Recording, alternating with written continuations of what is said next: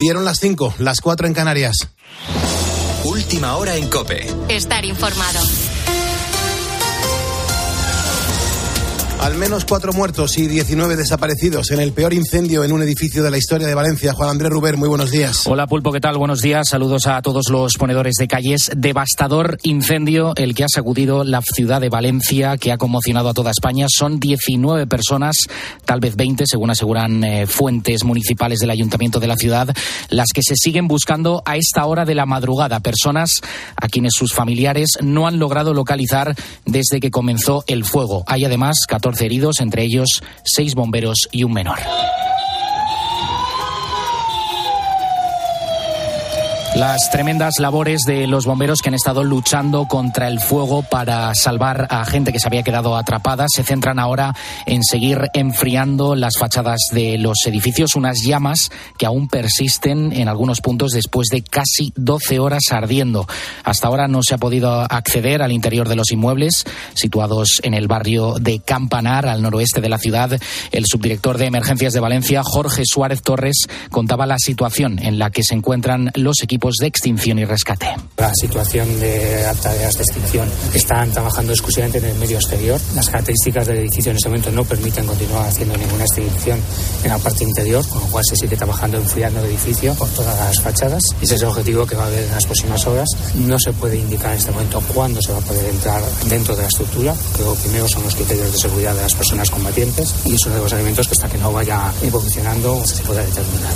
El trágico suceso se ha producido sobre las cinco y poco de la tarde del jueves. Todavía no se sabe qué pudo originar el fuego entre la séptima y octava planta de esta finca, que se ha propagado de forma rápida por todos los apartamentos y que incluso ha saltado al edificio colindante. Al parecer, la fachada estaba revestida de poliuterano, que es una especie de material altamente inflamable. En el edificio donde se ha originado se encontraban muchos vecinos en el interior que se han quedado atrapados. El incendio ha comenzado en ese séptimo piso, entre el séptimo y el octavo, como te cuento, pero de momento se desconocen las causas. Alejandro ha sido el primero en salir de este edificio. Nos cuenta en COPE que estaba en uno de los locales de abajo cuando se percataron del fuego. Bueno, nosotros en la tienda éramos cuatro trabajadores con dos clientes. Hemos salido todos a tiempo por suerte y luego también, claro, yo me he ido mm, corriendo hacia el conserje para avisar a los vecinos para poder evacuar a toda la gente posible.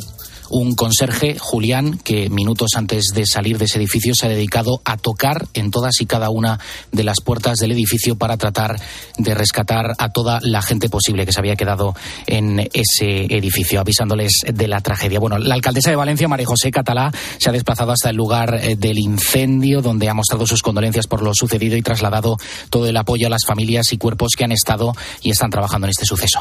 Desde luego, trasladar todo nuestro cariño a los familiares y decirles que estamos intentando hacer todo lo posible en este contexto y que, por supuesto, la ciudad de Valencia eh, se decretarán días de luto oficial. Mañana se acordará por parte de la Junta de Portavoces y los bomberos han hecho, están haciendo todo lo que pueden, pero, pero es difícil. Además de esos días de luto, tres concretamente oficial en Valencia. Este era un fin de semana además muy importante para la ciudad, en vísperas ya de sus fiestas grandes. De hecho, la Junta Central Fallera ha anunciado que se suspenden, entre otros actos, la crida de este próximo domingo, que es el evento que da precisamente la bienvenida, el pistoletazo de salida de las fallas. Con la fuerza de ABC. Cope, estar informado. Al margen de este terrible suceso que está sacudiendo la ciudad de Valencia, del que vamos a seguir muy pendientes a lo largo de este viernes, hay otros asuntos, Anaquiles, destacados de la actualidad. El exjugador del Fútbol Club Barcelona, Dani Alves, ha sido condenado a cuatro años y medio de cárcel por agresión sexual. La audiencia de Barcelona ha considerado que las pruebas presentadas por la víctima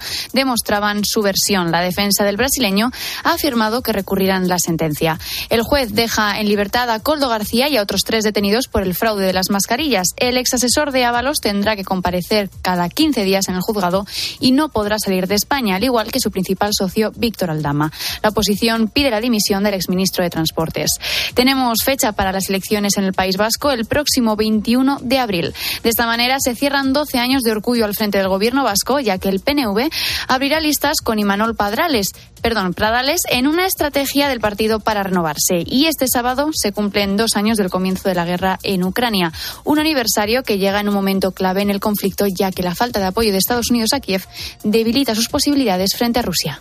Gracias, Ana. Tienes más información en nuestra página web en cope.es a partir de las 6, las 5 en Canarias.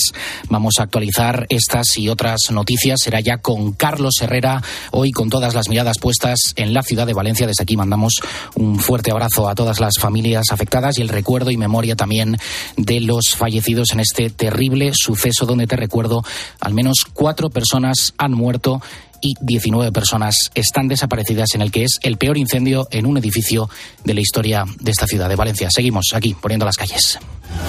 Cope, estar informado.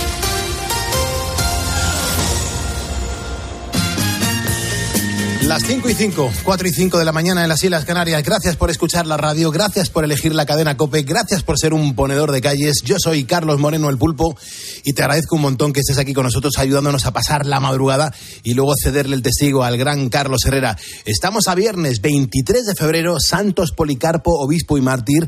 Milburga, abadesa y Beata Rafaela Ibarra, fundadora. Entonces, vea, eh, con los ponedores, hoy de qué estamos hablando en facebook.com barra poniendo las calles, ponnos al día. Pues hoy estamos hablando del temazo con el que arrancábamos a la una y media de la mañana y no era otro que el problema que tenemos eh, de los jóvenes con las drogas. Tras la muerte hace unos días de un chico de 14 años por sobredosis de la cocaína rosa, lo que se conoce como cocaína rosa, queremos saber por qué seguimos sin dar solución a esta lacra. A los ponedores les da miedo lo que estamos viviendo? ¿Cómo creen que podríamos alejar a nuestros jóvenes de estas sustancias? La verdad es que estamos leyendo mensajes que algunos encogen el alma. Pulpo, enseguida seguimos. En facebook.com barra poniendo las calles, ahí está la interacción con la audiencia y también a través del 662-942-605. Ahí nos puedes dejar las notas de voz que te apetezcan. Además, en este estudio de radio, dentro de unos minutos tenemos visita, porque hoy es viernes, el mundo de la música pues siempre tiene un poco más de protagonismo en este día y se acerca un, un gran artista yo creo que de, la historia musical de España que, que, nos viene muy bien conocer un poquito más. ¿Quién viene, Bea? Hombre, viene uno de los grandes, de los mejores, Carlos Segarra de Rebeldes. Este es uno de los grupos más importantes del rock en nuestro país. Están de aniversario, cumplen 45 años y el próximo 9 de marzo van a ofrecer un concierto muy especial para celebrar todo este tiempo pues que llevan acompañándonos con grandes canciones. De hecho, muchos de los temas de Los Rebeldes son parte de nuestra banda sonora. Y un poquito antes de que podamos escuchar a, Carlos, eh, vamos a tener la parodia de película. Vamos a volver a interpretar la parodia de película. Nosotros somos muy atrevidos. Hemos elegido hoy eh, la escena de una película bastante potente y que además está un poco relacionada ¿no? con, el tema del día. Eh, ¿Qué tienen que hacer los ponedores? Escucharnos muy atentamente, porque si son capaces de adivinar a qué película pertenece esta escena, se van a llevar un premio. Genial, 5 eh, y 8, 4 y 8 en Canarias. Estamos haciendo radio en directo. Si te apetece entrar en directo, eh, puedes marcar un teléfono gratuito, el 950-6006. Si me estás escuchando ahora es porque eres un ponedor y juntos vamos a por el viernes. ¡Ya llegó el viernes! ¡Ole!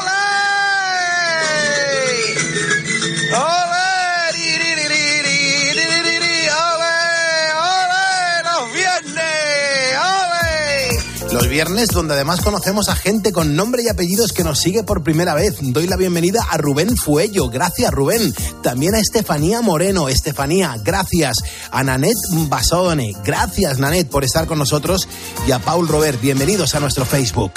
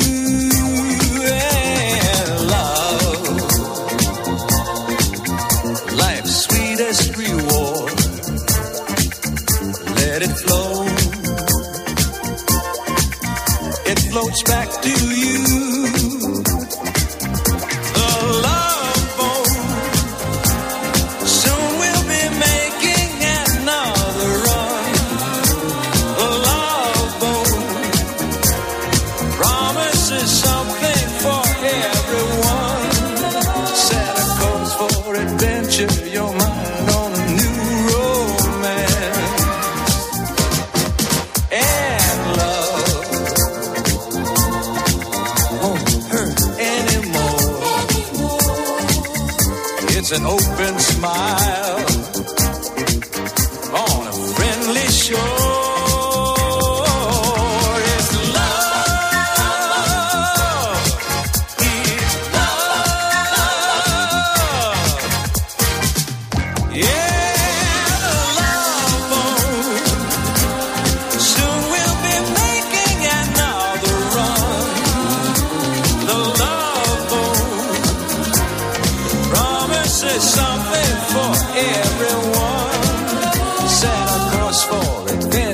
Saludo a los taxistas, mi saludo a la gente que está recogiendo pues eh, los residuos, mi saludo a la gente que está en los hospitales.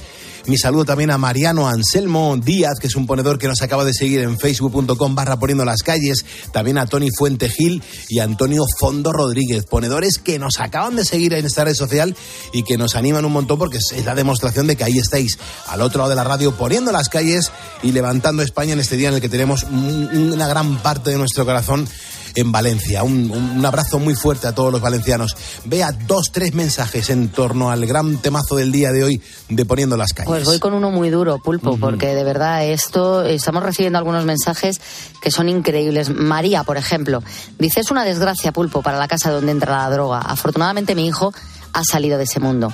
Una noche vino puesto de esa porquería hasta arriba. Me dijo que se moría, que llamase a urgencias. Con todo el dolor de mi corazón le dije que no iba a llamar a nadie, que si tenía que morirse se moriría en su cama. Dice, en esa desesperación que tenía, me dijo que buscar un centro que ya no podía más. Dicho y hecho, a la mañana siguiente ingresó en un centro donde estuvo tres meses. A día de hoy está curado, aunque como él siempre nos dice, un adicto lo es siempre. La terapia es fundamental, pulpo. Y qué bueno que hayáis tratado este tema que, que es un problema para muchas familias. Increíble el testimonio. Lo es, lo es, Sí, lo sí. lo es. Tenemos también a Ángel. Dice, el consumo de drogas es un gran problema. No ya solo de los jóvenes, los hay también que consumen cocaína y son personas mayores. En unos pocos años habrá más psiquiátricos que geriátricos. Es un problema de Estado que hay a gente a la que no le debe de interesar subsanar. Es una pena. Octavio también nos cuenta que el mayor problema para él es el del alcohol. Y luego Teresa dice, el consumo de estupefacientes es un grave problema social en muchos países y las bandas organizadas de traficantes luchan a muerte por su supremacía en este gran negocio con mafias asesinas capaces de corromper y sobornar a cualquiera para que las drogas lleguen a su destino. No sé si legalizarlas como proponen algunos sea la solución. Bueno, es un tema duro, pero es un tema real y es un tema que está muy pegado a la calle, con lo cual muy pegado a nuestra audiencia, muy pegado a nuestras vidas, a la vida de todos. Nosotros, tanto Bea Calderón como yo, somos padres de familia, nos alerta todo esto y vosotros, mucha gente que, que también lo sois, sois padres, madres, un montón de abuelos y es un tema de familia que aquí en este programa lo tenemos que tocar y de qué manera. Eh, Rubén Cuenca Alarcón, ponedor, que nos acaba de seguir, muchísimas gracias. Yo, a mí me gusta coger la gente que nos va siguiendo en tiempo real porque cuando lo hacen así de, de inmediato aparece el nombre aquí y yo menciono a, estos ponedores porque nos acaban de seguir y es mi forma de, de agradecerles el gesto porque es la gran promoción que recibe este programa de radio. Así que te agradezco, Rubén, este gesto que has tenido porque nos ayuda una barbaridad. Ahora mismo en Facebook eh, somos eh, 111.512 ponedores. Si te sumas, nos seguirás ayudando y nos ayudarás una barbaridad a que se sepa que de entre la hora y media y las seis tenemos la radio en directo en la cadena COPE. O- otra de las cosas importantes que tenemos por ahora, bueno, pues eh, vea, lo que tenemos que hablar es ir preparando el estudio porque tenemos ya a Carlos Segarra en la puerta, me estaba diciendo eh, Alberto, nuestro vigilante de seguridad, es que tenemos que representar la escena de la peli. Claro, y eh, vamos a hacerlo antes de que venga porque me muero de vergüenza. No, no, claro, es Venga, que corre. coge y, y pone con el guitarrazo, nos mete un guitarrazo en la cabeza a todos los que estamos aquí dentro. Y eso es lo que puede pasar. Eso es lo único que puede pasar, que, o que se dé media vuelta y diga, pero que, ¿y esta banda? Claro, o, que nos quite un papel y lo represente él. Claro, ¿dónde- dó- bueno, eso también es una opción. O, o- o preguntarse, ¿pero dónde me han invitado y dónde me he metido yo? O que diga, pues perdona, yo no tengo un papelito aquí. Correcto. Bueno, estamos a viernes, vamos a representar la escena de una película súper famosa, ponedores. Lo que vamos a jugar es que tú nos digas a qué película pertenece. Espera, Marcote, tienes que parar, tienes que parar ahora. Espérate, espérate, espérate. Tú lo que tienes que hacer es eh, estar atento a la escena esta que vamos a representar en directo. Si sabes correctamente el título de la película, llámanos, entra en directo, marca el 950 6006, porque si lo dices correctamente, tenemos un regalo para ti. Ahora.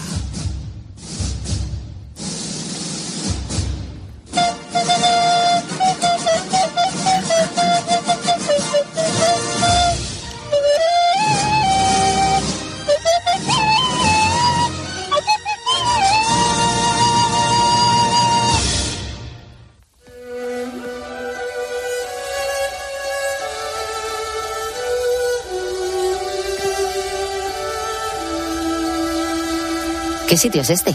Por favor, siéntense y quítense los zapatos. Nunca he comido en un sitio así. ¿Qué tendrán? ¿Pescado? Por favor, los zapatos. ¿Me toma usted el pelo? Quítate tú el pantalón. ¿Pero de qué va? Me temo, señor, que es necesario. Es una tradición japonesa. ¿En serio? Pues yo no pienso quitármelos. Es necesario, señor. Olvídelo. No me sale de los huevos quitármelo. Oye, Donia, allí donde fueres. Eh, Sony. ¿Quién ganó la guerra? ¿Guerra? ¿Qué guerra? ¿Qué buscas? ¿Que haya guerra otra vez? Quítate los zapatos. Que no, que no voy a hacerlo, que no. Doni, quítate los zapatos. Que no quiero quitármelos. ¿Qué coño pasa? Quiero comer, estoy muerto de hambre. Quítate los zapatos o te corto tus asquerosos pies. Sony, ¿qué quieres que haga? ¿Que acepte órdenes de un japo? Oye, crecí en un orfanato porque mi viejo murió en Okinawa, ¿vale? ¿Y quieres que me quite los zapatos por este capullo? Pues no. Me temo que es necesario, señor. Escuche, mi amigo no va a quitarse los zapatos, señor Moto, y el resto de nosotros tampoco. Así que danos una mesa antes de que le machaque. Está muy bien representado. Sí, sí, que tocan las de narices, ¿eh? También. Está muy bien. Está muy bien representado. Ahora, lo, lo complicado y lo difícil es que la audiencia mm, sepa a qué película pertenece esta escena que acabamos de representar en directo. Bueno, yo tiraría de lo que es el guion. Perfecto. La banda sonora siempre viene muy bien. Sí, Cuidado, también, esta también. más. Bueno, si hay algún ponedor que sabe a qué película pertenece, Manu, ¿qué teléfono tiene que marcar la audiencia? Pues el 950 60 06. Claro que sí. Perfecto, perfecto, Pues venga, música arriba, ábrase la puerta porque tenemos artista en este estudio de radio a las 5.17, hora menos en Canarias.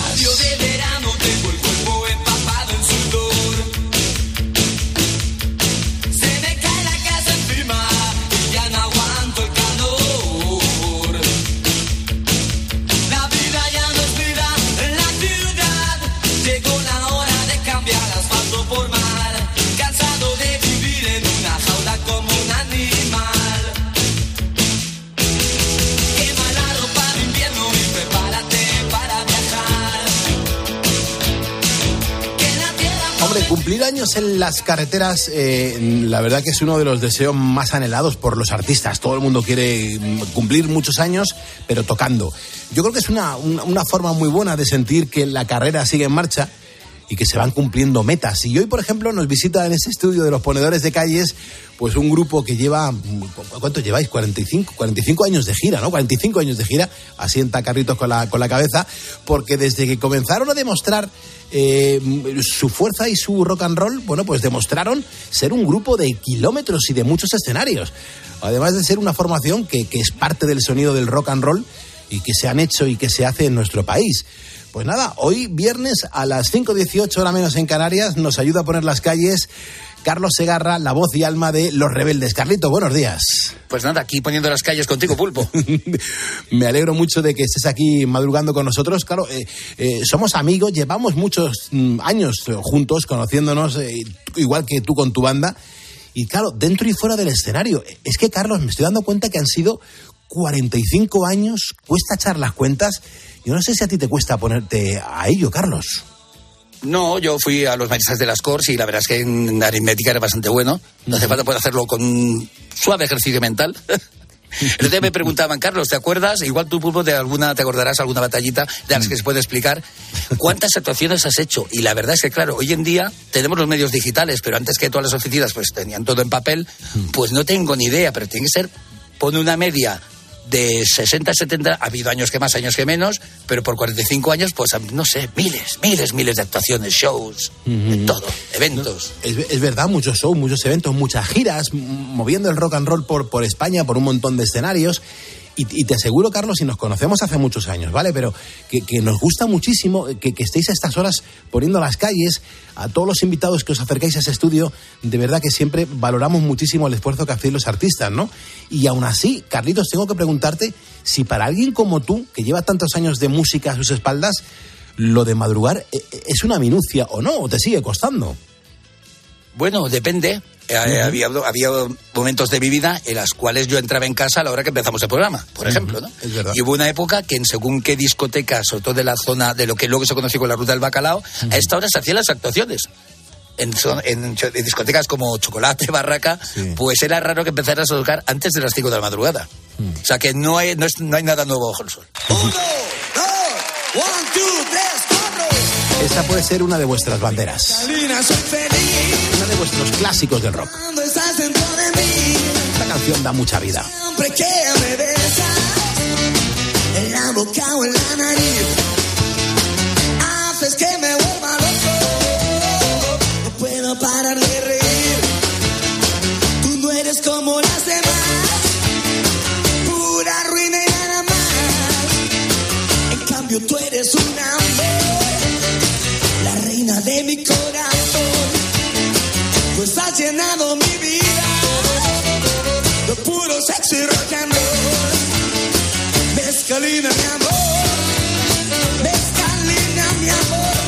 estoy dando cuenta, Carlito Segarra, que hace unos segundos has mencionado la ruta del bacalao. Carlos, ha llovido muchísimo, por Dios. Ha llovido pesqué. Yo estoy hablando de la época prerruta del bacalao. Ah. Cuando, digamos, eh, allí se mezclaba música de rock, música de pop, con música bailable antes del, del Eurodance y, y todas esas cosas. Mm, Vale, vale, vale, vale. Claro, eh, en esta ocasión entonces creo, Carlos, que lo que tenemos que hacer es situarnos en el año, eh, ¿qué? 1979 aproximadamente. Cuidado que estamos hablando ya de otro siglo. Y, fue en ese año cuando Carlos Segarra eh, funda Los Rebeldes junto a Aurelio Morata, junto a Moisés Sorolla. Así que aquí estamos, de, de aniversario, 45 años de carrera. Estamos locos por la música. Eh, ¿En qué sigue siendo igual Carlos Segarra y en qué ha cambiado con el tiempo? Porque te veo con mucha energía, te veo guapo, te veo limpito, te veo bien, te veo muy rockero, pero evidentemente, claro, mm, Carlos, no eres el mismo. Hombre, si fuera el mismo es que me habrían clonado. Supone que alguna, alguna pata de gallo, que son las medallas de la vida, tengo que tener tanto el cuerpo como en el alma, y digamos que sabe más el diablo por viejo y segarra que por diablo. Es verdad, porque ahora los grupos de música, la verdad que no se forman como lo hacían los de antes, es totalmente distinto. Cuando se juntaban una panda de amigos para escuchar música, discos, por ejemplo, que venían de fuera y, y se ponían ahí a, a comer música a tope, y a partir de ahí podía surgir cualquier cosa. Eh, tú, Garrito Segarra, ¿qué recuerdos tienes de esa época?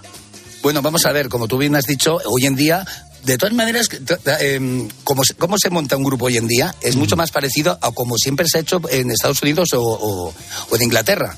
O sea, la gente ponía anuncios, eh, buscaba, hoy en día llama a las redes sociales para conocer músicos. Es muy español porque no teníamos medios por el tener un amigo que tenía su padre un garaje y tenía una batería, acabamos ensayando en, en garajes, en, en- porque no había locales como hoy en día de ensayo que tienen hasta sus eh, equipos de sonido, tú solo tienes que llevar la guitarra, tienes amplificadores, están con aire acondicionado, entonces no existía amigos, eran sótanos infames, garitos llenos de humedad, pero había esa ilusión porque simplemente decir, tengo una guitarra eléctrica, aunque fuera tan mala que tendría que estar en la cárcel, la guitarra y el que la fabricó, ¿no? Pero hoy, por suerte, pues un chaval de 15 años que quiere empezar toda la guitarra tiene tutoriales, tiene una escuela de pop rock, tiene una escuela de blues o de jazz, eh, tiene las redes sociales para grabarse un vídeo con su mismo eh, con su mismo iPhone o su, su móvil inteligente y está en las redes. O sea, no hace falta como hace años gastarte un pastón en hacer tu primera maqueta de prisa y corriendo en un cassette para moverlo en las emisoras. Es diferente, no es ni mejor ni peor, es diferente. Y en el caso, por ejemplo, concreto de los rebeldes, vosotros, ¿cómo nacen los rebeldes? ¿Cómo fueron esos primeros momentos? Pues muy parecido a lo que estamos comentando, porque los que hemos picado piedra, pues sabemos lo que es, eh, pues te juntas con cuatro amigos, que un día vas a, la escuela, ah, pues a ti te gusta el grupo, ah, pues a mí también, ah, pues yo tengo una guitarra española en casa, ah, pues tengo un primo, un vecino que toca la batería, ¿no? Y era todo muy, como muy casero, ¿no? Era todo con mucho entusiasmo, no había medios, entonces, cuando no hay medios, se, le, se suple con entusiasmo. Bien recuerdas las tiendas en, en- ahí en, en Cascorro, en el rastro, con marihuana, que era donde lo, podías comprar muñequeras de cuero o camisetas de tu grupo favorito, y si no, te lo hacías tú. Yo recuerdo ir a Barcelona a las Ramblas, que los roques nos íbamos a tienda de bailadores de flamenco y veíamos unos tacones cubanos bailador. Nos servía para tacón rockero de Beatles. Una camisa con notas musicales y flecos, como si vivieran en Nashville, Tennessee. Y todo lo reciclamos porque no había. Entonces, claro, esa ilusión de hazlo tú mismo, de Juan Palomo que comentamos antes, eh, de- te daba. a- todo era ilusión. Hacerte una cazadora era ilusión. Eh, tunearte la guitarra era una ilusión. Encontrar un sitio de dejar de ensayar era una ilusión. Ahora sí, es un trabajo. Quedamos tal día en tal local de ensayo a, a 10 de la hora, pero no hay que llevar nada. Solo las guitarras, por amplificadores, juego de voces, micrófonos, todo. Era todo pura ilusión, todo se pedía, como el lema de la producción. Primero pídelo prestado, segundo, si no puedes, róbalo. Y tercero, si hay más remedio, págalo, ¿no? Entonces era un búscate la vida. Y bueno, y así se montó desde mitad de los 70 hasta lo que fue conocido por la movida de los 80, 90 y hasta hoy en día, pues cómo montar un grupo. Hoy en día, por suerte para ellos, lo tienen mucho más fácil, lo cual no le quita mérito al talento que lo tienen, que los chicos de hoy en día tienen mucho talento porque también han tenido más fácil eh, poder tocar con buenos instrumentos y poder grabar con una cierta calidad pues, su música para que la gente lo escuche. Esta canción es fundamental, además he seleccionado esta versión en directo de un español en Nueva York. Es que los rebeldes nos habéis regalado canciones eh, que se han quedado aquí dentro del corazón y que, y que habéis formado parte de nuestra banda sonora y este va a ser un buen año para los rebeldes eh, para hacer un montón de conciertos. Vamos a escuchar un poquito esta canción, nos vamos a emocionar y seguimos hablando, Carritos. Que se me ocurrió oh, oh, abandonar mi casa por una loca ilusión.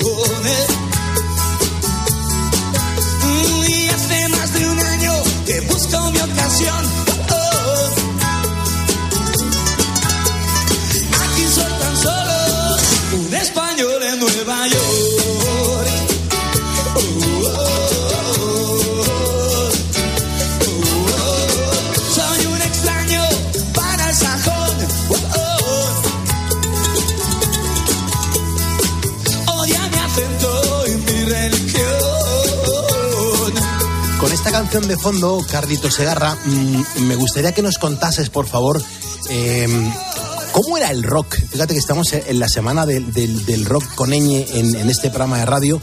¿Cómo era el rock and roll de los 80 aquí en España, Carlos?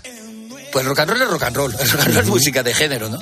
Simplemente aquí en España lo que pasaba es que la gente no sabía, los ingenieros no sabían grabar rock and roll. Aquí se grababa mucha orquesta, mucho cantante solista, mucho melódico, hasta grupos como los Bravos les colocaban unas trompetas, unos violines, pues mira, porque sí, ¿no? Unos coros que no procedían. Y entonces aquí cuando empezamos a grabar, iban a los estudios y se asustaban, porque decía el ingeniero, perdón amiguito, es que la aguja está tocando el rojo. Digo, eso, eso, de eso se trata, de que se Es verdad, que salte todo esto por los aires. Y, y- y de todo esto que me estás contando, hombre, yo siempre he defendido que, que como que el Reino Unido era quien inventaban las canciones y los estilos y luego los americanos en Estados Unidos los mejoraban, los reforzaban. ¿Vosotros los rebeldes importasteis algo de los Estados Unidos o del Reino Unido? Nada, si, si puntúas ir a Mallorca de viaje fin de curso, pero eso no creo que sirva mucho para el. No, bromas aparte, era muy, aparte era, eras muy arrogante cuando tienes 15, 17 años y más en la época. Nosotros coincidimos, la explosión, los rebeldes empezamos en el 79, yo ya tocaba desde el 77, que fue, como recuerdas, la explosión punk de los Sex Pistols, Sí, de, claro. de Clash, etcétera, etcétera. Claro, Entonces, en Barcelona al menos, los rockers éramos muy punkis, por generación, ¿no? Entonces dice, aquí mando yo porque sí, ¿no? Aunque no sepa, pues ya me lo invento sobre la marcha. Y así, 45 años después. No, es que es tremendo. Eh, Hay que, hombre, eh, yo, yo recuerdo que había como muchísimas tribus urbanas en esos años, e incluso cuando veías esas tribus en, en- en las calles, pues eh, como no te molase mucho y te, te diese mala espina, cogías y, y cruzabas de acera. Los rockers, por ejemplo, los punkis, esas mm, vestimentas que eran muy diferentes. Por ejemplo, ¿vosotros dónde encontrabais esa ropa? Me imagino que había tiendas especializadas o, o qué pasaba. Como mucho alguien encontraba en tiendas de segunda mano ropa de a lo mejor de la época de su abuela y la toneaba un poquito, pero no había, digamos, un mercado donde el cual eh, a gente que le gusta cualquier tipo de música puede identificarse visualmente con, con ese género, ¿no? con las portadas y los artistas que le gustan. Todo lo hacíamos nosotros, tiendas de segundo, rastros, etcétera, etcétera. y, y, por supuesto tuneado. Tremendo. 528, 428 en Canarias. Esta me parece una de las canciones más bonitas de la época en el que, jolín, yo me acuerdo con estas con esta canción, yo me acuerdo que las grababa en cintas de cassette y se las regalaba a mis compañeras de clase. Sube, sube. Tu amor, ni tan solo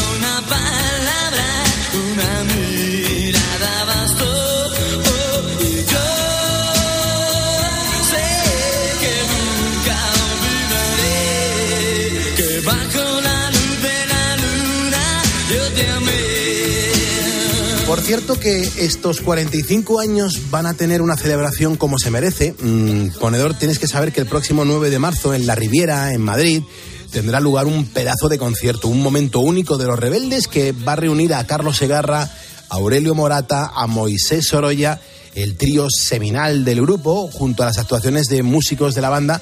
y también del histórico Dani Nelo, que también ha estado aquí con nosotros en más de una ocasión poniendo las calles. Carlos Segarra, ¿por qué esta es una cita especial? El concierto es de los rebeldes, de los rebeldes que llevan años en, la carretera, y la formación original vamos a hacer un pequeño show dentro de la actuación. Aparte de esta pequeña actuación dentro de- del concierto, eh, va a estar Ovidi Tormo de Cigarros, va a estar Loquillo y va a estar Ariel Roth. Entonces, para mí eso representa loco, es de mi, de mi generación. Eh, tequila, estaban antes que nosotros. Yo recuerdo ver por la televisión con Sereno 1, 2, 3 Tequila y tocaban rock and roll en español.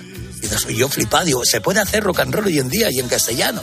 Y luego Ovidi representaría, digamos, la generación siguiente de gente que hace su música de rock, de rock and roll y que está triunfando y que tiene públicos que, que le están llevando a donde están hoy en día cigarros. Ujú, Claro, es que estamos hablando de tres generaciones de rock and roll en el escenario, que es todo un lujo. Y claro, en este tipo de conciertos hay una premisa, que desde que escuchemos el primer acorde, se nos empiezan a mover los pies. Esa es la idea. De hecho, nosotros para despistar tenemos dos baladas, pero todo el resto cera. Son baladas que también se van, y voy a decirte una cosa, mucha gente se cree que cuando haces un medio tiempo y una balada es para descansar. A mí me agota mucho más una balada cantada intensamente como a mí me gusta que un rock and roll, porque un rock and roll va muy rápido, va sacando aire y va pasando uno después de otro dentro de diferentes estilos, lógicamente dentro del rock and roll. Pero una balada, cuando se canta bien, tienes que acabar agotado. No es para descansar, todo lo contrario. Un buen cantante tiene que darlo todo. La expresión que a veces me aburre, darlo todo, en la balada es cuando se da todo. Sí, sí, absolutamente todo. Y además es que en el directo eh, es como otra dimensión, ¿no? Porque yo que he disfrutado un montón de, de vuestros conciertos, eh, me pongo a hacer ejercicios, por ejemplo, de reflexión. Si viajamos en el tiempo de aquellos primeros bolos, aquellas primeras actuaciones a las de ahora, eh, me doy cuenta que sí, que ha pasado mu- mu- muchísimo tiempo, no, no hay ningún problema. José A. López me acaba de escribir, me dice, Pulpo, hace poco vi a los rebeldes en la sala 16 toneladas, precisamente en Valencia. Dice, fue espectacular. José A. López, pues muchísimas gracias. Claro, eh, es que fíjate, Carlos, eh, la gente recuerda vuestros directos que son tremendos. Yo no sé mm, realmente si no sé mm, si podemos darnos cuenta o no nos podemos dar cuenta de cómo ha evolucionado el grupo en el escenario. Buena pregunta. Antes rompíamos cosas, ahora ya no, porque luego hay que pagarlas. Eh, bueno, eh, yo te cuento una cosa. Yo empecé a tocar con 16 años en sitios que no tenía la edad para entrar. Y era el músico. Entonces, eh, primero eres famoso para 40 personas, luego eres famoso para 100, luego eres para 500, luego para 1000 y así hasta hoy en día. O sea, digamos que el hecho de estar eh, con un público más o menos numeroso no a ver, para decirlo de otra manera, la gente que triunfa de noche a la mañana y pasa de tocar para su familia y los amigos a tocar en estadios, se pierde algo en el camino. Que luego yo creo que tienen que encontrar al faltar. O sea, hay que picar piedra, amigos, para hacer una chimenea de cantero como Dios manda. Además, ha, sido un camino que, que- bueno, pues, podríamos decir también una proyección en el escenario y también como grupo. Entre nuestros ponedores hay muchísimos de esa generación, como, como te estoy leyendo, Carlos, y, y es alucinante. Eh, Quiero decir que, que hemos vivido ese, cam- ese cambio, que hemos crecido con vuestros temas, que los hemos bailado, que los hemos escuchado en la radio, que nos hemos emocionado, nos hemos emo- eh, enamorado, que hemos intentado pillar cacho con vuestras canciones. Eh, eh, ¿El estilo de los rebeldes ha sido siempre el mismo, Carlos? A ver, lo que tiene Rebeldes es que venimos de una generación que el rock and roll de España, y como dice el cantante de los Sires, Leslie, llegó tarde y mal. Aquí llegó, lo poco que llegó de Elvis, llegó casi junto con los Beatles, en el sesenta y pocos, ¿no? Cuando hubo una apertura del régimen. Entonces, nosotros somos rockers, pero digamos, yo descubrí el rock and roll por los Beatles, porque aquí Sí. no había discos de Little Richard, de Carl Perkins, de Chuck Berry. ¿Por qué no oíamos esas canciones? Por reversiones de Rolling Stones, Creedence Water Revival o los Beatles. ¿Eso qué quiere decir? Que el rock and roll para nosotros, primero, el rock and roll es que toca rock and roll puro. El rock and roll puro, por definición, no existe, porque es una, una mezcla de música blanca y música negra. Y eso, eso ya es una mezcla, ¿no? Eh, y entonces nosotros siempre lo que decimos que hacemos rock and roll y músicas afines. O sea, un rock and roll le podemos eh, echar un poco de música salsa cubana o música de jazz o una balada que recuerda más a un bolero que una balada de los Platters, que es más a lo mejor en teoría en plan rock and roll años 50. O sea que toda la música que hemos escuchado de pequeños está en, en- en el rock and roll de nuestra generación. ¿Por qué? Porque nos hemos criado con eso. Yo a veces me doy cuenta de que estoy cantando una balada y canto más como Tom Jones que no como Elvis Presley. Porque a lo mejor oía más discos de, Tom Jones en casa que de Elvis, por ponerte un ejemplo. Mira, Además, has mencionado a, a Chuck Berry, por ejemplo, que, que- habéis compartido escenario con los grandes. Eh, eh, Segarra, cu- cuéntame, ¿qué, qué, qué recuerdos tienes del gran Chuck Berry? Bueno, Chuck Berry, me acuerdo mucho del pobre de Johnny Guitar Watson, porque, claro, el concierto era Los Rebeldes de Chuck Berry y Johnny Guitar, eh, Guitar Watson, que es un cantante, guitarrista de blues, pero que en esa época estaba mucho en el funk. Entonces empezó con un tema muy clásico suyo, pero empezó a tocar música funk y al pobre lo echaron del escenario a base de duros. Y entonces salió Chuck Berry y se lo llevó todo. Es el padre rock and roll. O sea, sin Chuck- decía John Lennon, dice, si el rock and roll tuviera que tener otro nombre sería Chuck Berry. O sea, Keith de los Stones, George Harrison de los Beatles, Ray Davis de los Kings y yo mismo en mi pequeño, en mi pequeño mundo, pues todos somos hijos de Chuck Berry, como guitarristas y co- incluso como com- eh, compositores y letristas, porque Chuck Berry hacía unas, unas letras preciosas que contaban historias. La mayoría de letras de rock and roll de los años 50 pues son mi chica, vamos a bailar, no salía mucho más de ahí el tema. Pero Chuck Berry era un poeta. Te contaba historias de carreteras, cádilas, de adolescentes que tenían, eh, de demasiado rápido, se querían independizar, y eso, pues digamos, también lo pagó. Carlos, nos estamos quedando sin tiempo, pero mm, tengo delante el, el cartel de promoción del concierto eh, y es una foto de, de una carretera vacía, que es eh, el asfalto, ¿no? Digamos. Eh, es el símbolo perfecto de un grupo como el vuestro. Creo que la carretera eh, está en el corazón de todos los rockeros, ¿verdad? Sí, de hecho la, vida es un viaje, ¿no? Es un viaje que no te puedes perder y además es una carretera que no tiene muchas veces vuelta atrás. Y la carretera, y aparte los que hemos viajado en vehículos, digamos, una Ford Transit que no pasaba de 20, de 90 kilómetros por hora cuesta abajo y con unas carreteras que no son las hoy en día, no había tanto autovía. Yo viviendo en Barcelona, cuando iba dirección al sur, en Valencia tenías que cruzar toda Valencia, de hecho la llamaban el semáforo de Europa. Hoy en día está todo el país conectado, pero cuando empezamos nosotros, sea, ir a tocar Barcelona Jaén podrían ser dos días de viaje. Tenías que salir el día anterior. Y eso marca mucho, porque eso son horas que se comparte la banda. Hoy en día muchos músicos tienen un nivel, el, el cantante viaja en su jet privado, exagerando, ¿eh? Ya, ya, el otro ya. con su coche privado por tal y cual, el otro que no me gusta y quiere ir en avión, el otro quiere ir en, en, en ave, pero entonces se montaba toda la banda con el técnico, el road manager, el técnico de luces en la furgoneta y eso eran muchas horas. Ahí se intercambiaban muchas ideas, muchas vivencias. Y de cómo escriben las canciones, pues fijándome más que un búho. Pues te voy a decir una cosa, eh, efectivamente hay muchos grandes artistas que eh, eh, por nuestra España viajan directamente en su coche o en su van, eh, pero yo tengo que decir que seguro que de esos viajes Carlos Segarra ah, han salido grandes temas, grandes canciones. ¿eh? Sí, incluso arreglos de canciones, o alguna canción con la acústica, pues a lo mejor el batería empieza a hacer algo con, con las manos encima de un asiento y sale pues una entrada de batería. Eso pasaba mucho porque muchas horas de carretera y conviviendo em, hace que nazcan cosas, que se creen cosas. Pues no es solo una canción, una canción hay que vestirla. Claro. Y, y, Carlos, ya para terminar, que son y 37, ¿qué, qué pasa con la familia de un rockero? Mm, Cuéntame, ¿la tiene, no la tiene? ¿Es igual que, que la familia de otro cualquiera? O, o al contrario, tiene una, tiene una relación que no podemos entender los que no somos músicos? Pues más o menos con la familia donde trabajé en la radio. más o menos, y no sé quién sufre más. Fíjate lo que te digo. Por Ya, el ya. ejemplo que estamos hablando de la radio, a ver, tengo que decir que, claro, nuestra generación lo seguíamos con la radio. Yo te pongo el año 76, 77, recuerdo que, por ejemplo, Love You Live de los Rolling Stones. Los discos no salieron en España hasta tres meses después de ser publicados en Estados Unidos e Inglaterra. ¿Dónde los oías por primera vez? En la radio. En la radio. Entonces, ¿qué pasa? Que si alguien puede entender lo que es la vida rock and roll y los horarios, pues puede ser la gente de la radio. ¿Por qué? Porque igual te puede tocar una perita en dulce de un programa de 12 a las 2 de la tarde, vas a comer a casa, que te toca un programa de madrugada con los deshorarios que conlleva, o estar en una gira con tu cadena, pues con artistas como se hacía, pues en la 100, en la COP, etcétera, etcétera. Y eso es estar fuera de casa muchos días, y luego hay muchas habladurías, ya sé que puede oler pulpo, que luego todo se sabe, ya lo sabes, que la gente es mucha hermosa. Ujú, Es verdad, es verdad. Eh, eh, Es que es verdad lo que estás contando, ¿qué quieres que te diga? Eh, ¿Qué, importante era la radio de esa época y sobre todo el cómo se fabricaban los éxitos desde abajo, Carlos. Había una simbiosis ¿no? entre el artista y el medio. Entonces, cuando un artista que tú has apostado, cuando estaba tocando en garitos de 100 personas, llega a lo más alto, pues tenéis un, vuestro derecho a tener un muy san orgullo, por supuesto. Y seguimos además pinchando, porque a día de hoy yo sigo pinchando en este programa y en los bolos, en las actuaciones que hago, sigo pinchando las canciones de los rebeldes. De eso se trata. Mira, 100.000 como tú me regalan la vida. Pues, pues fíjate, Carlos, yo creo que a las nuevas generaciones les debe costar entender el negocio de la música de esta manera. Vamos a dejarlo en que les cuesta entenderlo, les cuesta mucho entenderlo. No todos, ¿eh?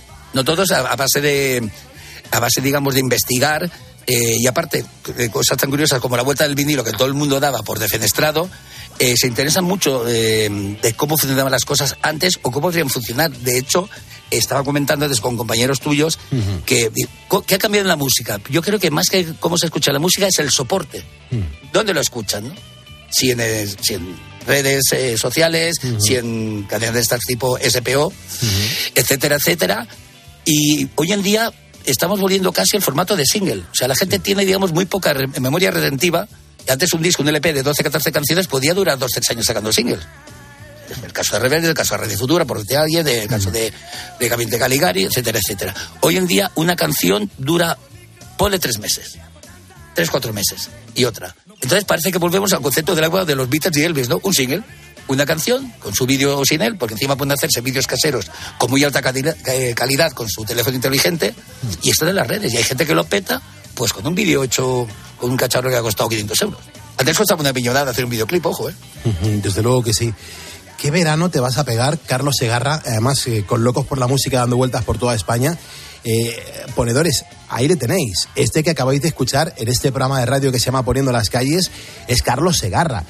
Es una de nuestras voces. Son 45 años haciendo rock and roll con los rebeldes y sigue al pie del cañón.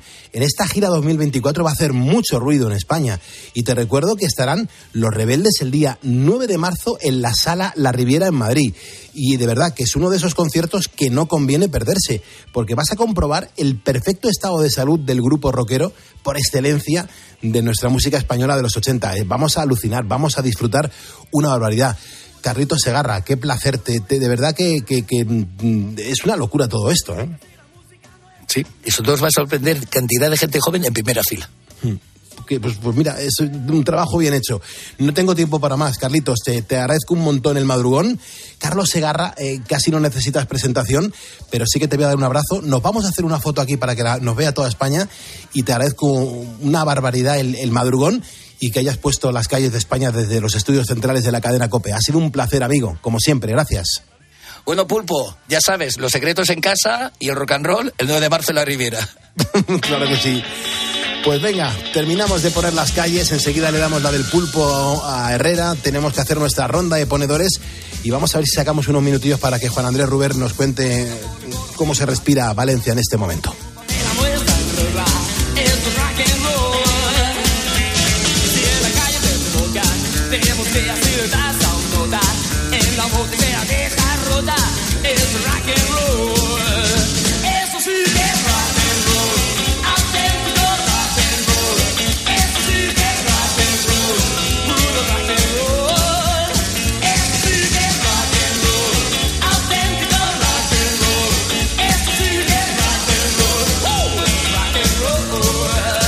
Es que cuando te duele algo parece que no pasan las horas en el reloj, da igual lo que sea, dolor de cabeza, dolor muscular o articular, pero existe una solución contra todos ellos, se llama Ibudol, Ibudol.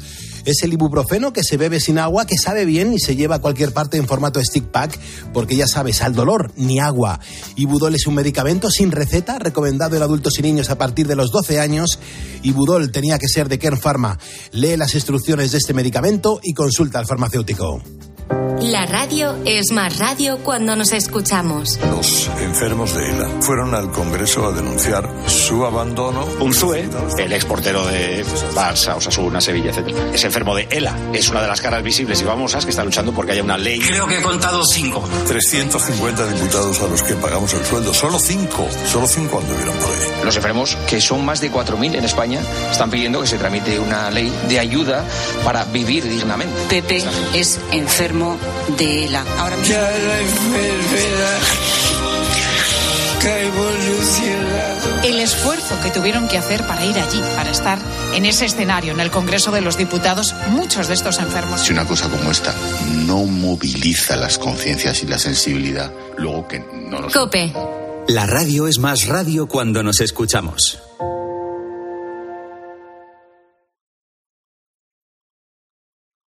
¿Sabes qué es el branded content? ¿O cómo será el mundo cookieless? Si tienes preguntas sobre comunicación publicitaria, visita comunicatalks.com, un espacio de la Asociación de Agencias de Medios creado para resolverlas. Porque saber comunicar es una parte muy importante de tu empresa y también de la nuestra. Agencias de Medios, para que la comunicación funcione. escuchas Poniendo las calles. Con Carlos Moreno, El Pulpo. Cope, estar informado.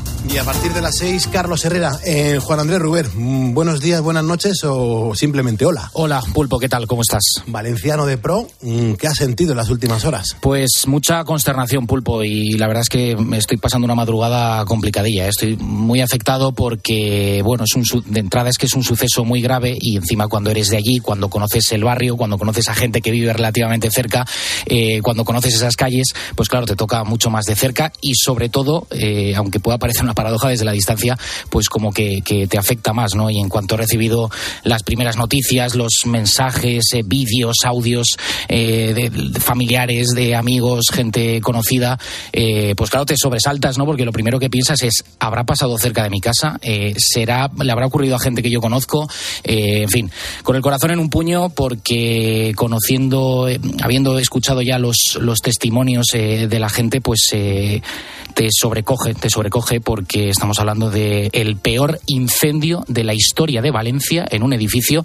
Hay que remontarse a un incendio que tuvo lugar en la Plaza de Toros de Valencia hace más de 80 años, con lo cual, Pulpo, te puedes imaginar la magnitud de la tragedia, porque Ahora mismo hay eh, cuatro muertos confirmados, eh, los ha detectado un dron de- del equipo de bomberos, eh, labor tremenda la que están realizando los bomberos y todos los equipos de emergencia, jugándose la vida con las grúas, con, eh, con esas llamas que, que se, se iban de forma vertical a un ritmo vertiginoso, rescatando a la gente, jugándose, jugándose el tipo, como te digo, ¿no?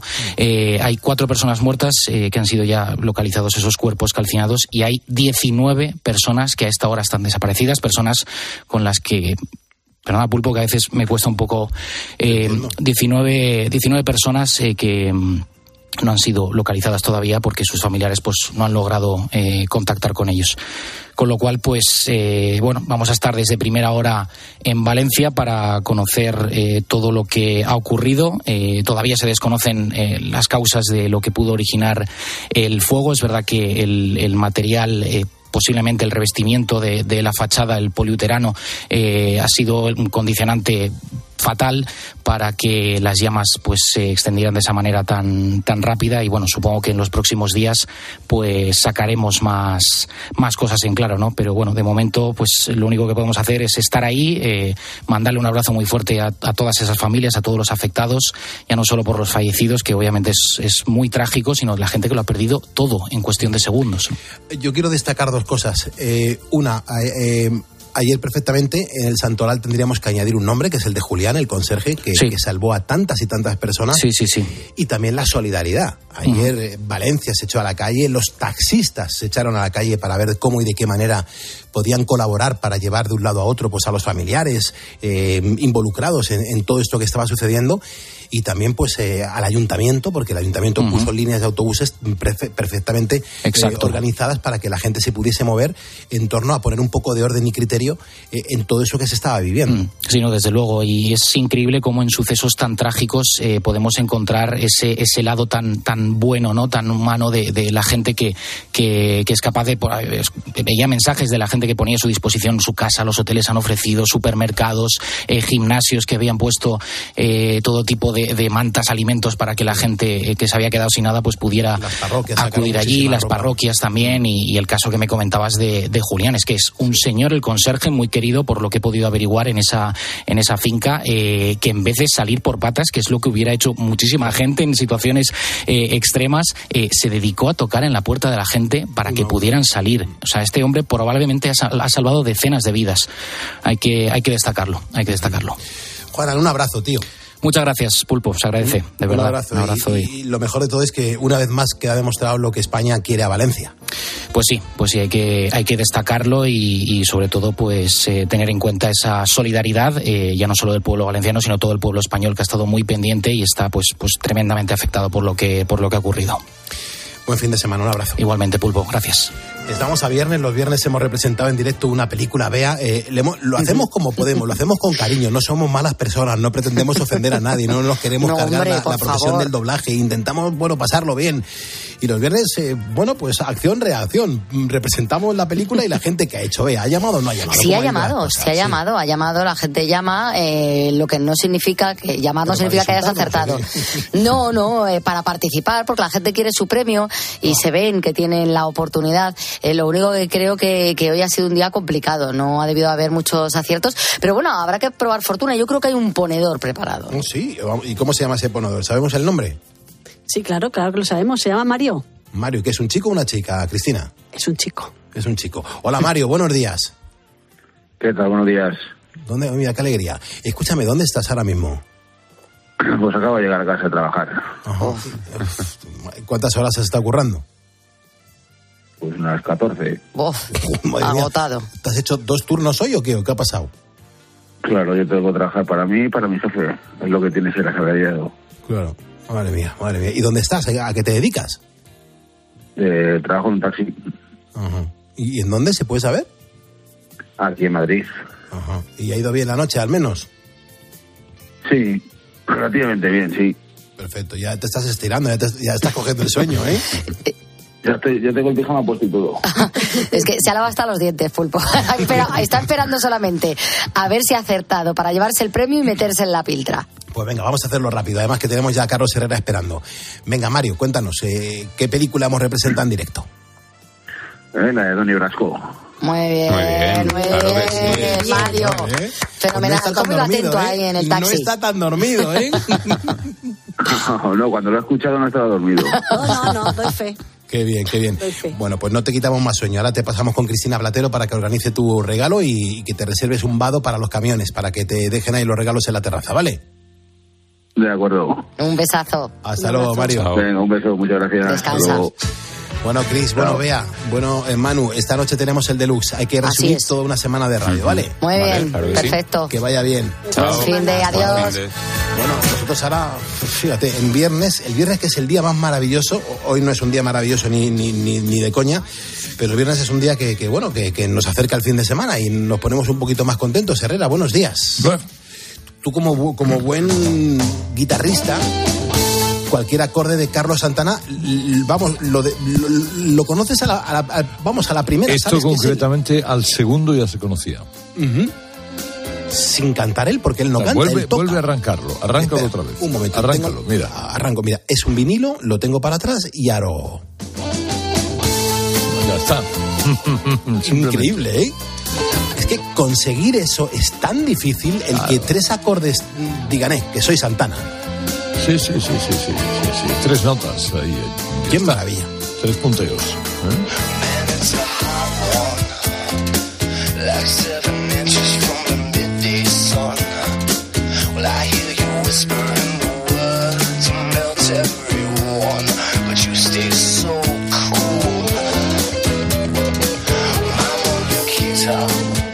Mira, hoy hace 24 años, Herrera, el, que fuera el hijo del, mariachi, eh, renacido además de sus cenizas eh, al filo del milenio, este Carlos Santana, fue cuando arrasó en la industria musical. Se, equiparó ni más ni menos que al todopoderoso en aquel momento también Michael Jackson.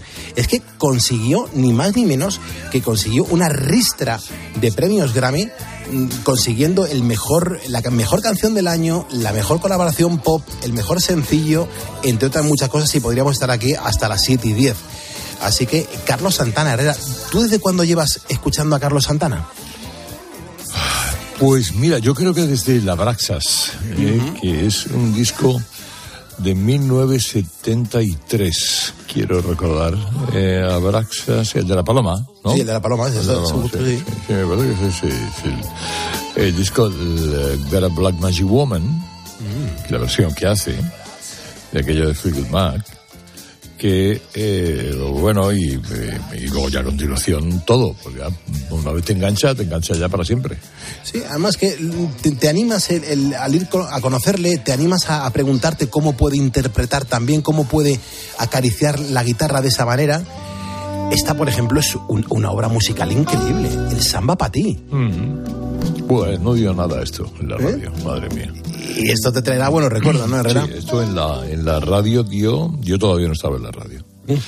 cuando esto aparecía, porque esto es del año 7-5, me parece. o- 7-5, a finales, 7-5, ¿no? 11 de octubre. Sí.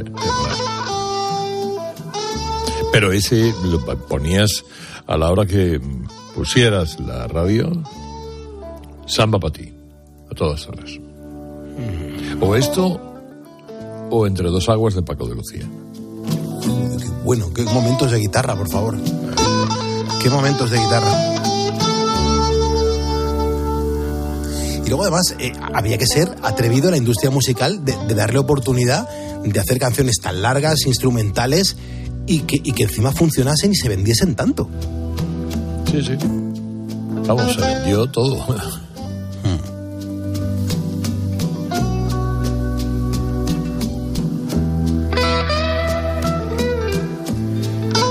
Vaya tarde ayer con el incendio de, de Valencia, ¿eh? Sí, sí. ¿Cómo, ¿Cómo lo pasaste? ¿Cómo lo viviste, Herrera?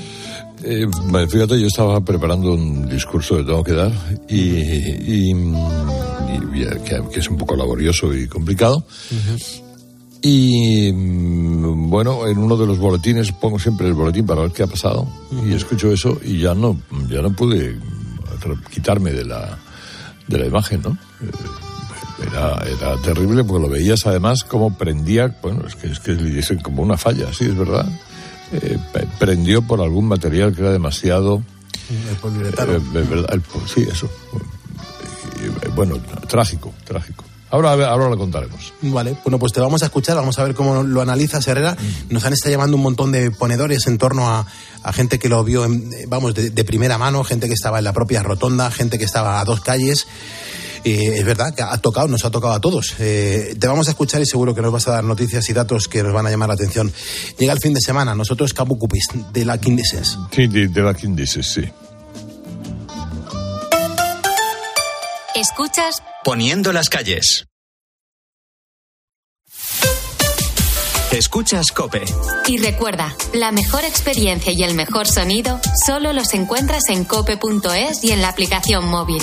Descárgatela.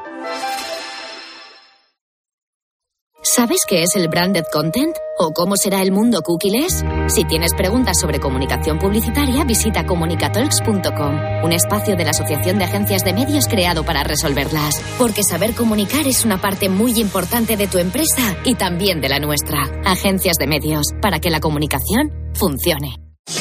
Con Avis y Viajes El Corte Inglés, tu fin de semana irá sobre ruedas. Haz una escapada en coche desde 25 euros al día en fin de semana y sin gastos de cancelación. Con Avis te sobrarán acompañantes para tus próximos viajes. Consulta condiciones en Viajes El Corte Inglés. Estoy buscando unos neumáticos casual, con un look de entretiempo y tal, para la playa, la nieve, la lluvia, vamos, para todo el año. Si lo que quieres es algo que agarre con todo, los neumáticos cuatro estaciones son tendencia. Aprovecha el 2x1 de Peugeot Service con las mejores marcas y triunfa en cualquier pasarela, est- esto, carretera. Condiciones en peugeot.es. Te lo digo o te lo cuento. Te lo digo. Sigue subiéndome el seguro del coche, aunque nunca me han multado. Te lo cuento. Yo me voy a la mutua. Vente a la mutua con cualquiera de tus seguros. Te bajamos su precio, sea cual sea. Llama al 91 555 5555. 91 555 5555. Te lo digo, te lo cuento. Vente a la mutua. Condiciones en mutua.es. ¿Te imaginas que el mejor piloto te haga de taxista? Pues ahora Acciona Energía, la mayor compañía energética del mundo que solo opera en energías renovables, te instala los paneles solares en tu casa y pone toda su energía a tu servicio a un gran precio. Aprovecha y hazte autoconsumidor. Entra en Hogares Acciona Energía e infórmate. Tengo un presentimiento. Cómprate el Forcuga. Es algo que me llama. Cómprate el Forcuga. Una voz dentro de mí que me dice... ¡Que te compres el Forcuga! Hazle caso a tu instinto y hazte con el Ford Kuga, el híbrido enchufable más vendido en España y Europa. Ahora por tiempo limitado con un precio nunca visto. También disponible el Kuga híbrido, lo que diga tu instinto. Al final del día, Expósito pone su mirada en aquello que te interesa. No deja de impresionar lo que ha pasado en Rusia con la muerte del opositor Alexei Navalny. Si echamos la vista atrás y miramos los últimos años del régimen de Putin, son muchos los opositores, políticos, oligarcas, exespías o periodistas que han tenido la mala costumbre de desaparecer del mapa. Ya sean cayendo misteriosamente por una ventana, por envenenamiento, Acaba el día con la mejor información. Acaba el día con Ángel Expósito. Desde las 7 de la tarde, todo pasa en la linterna de Cope.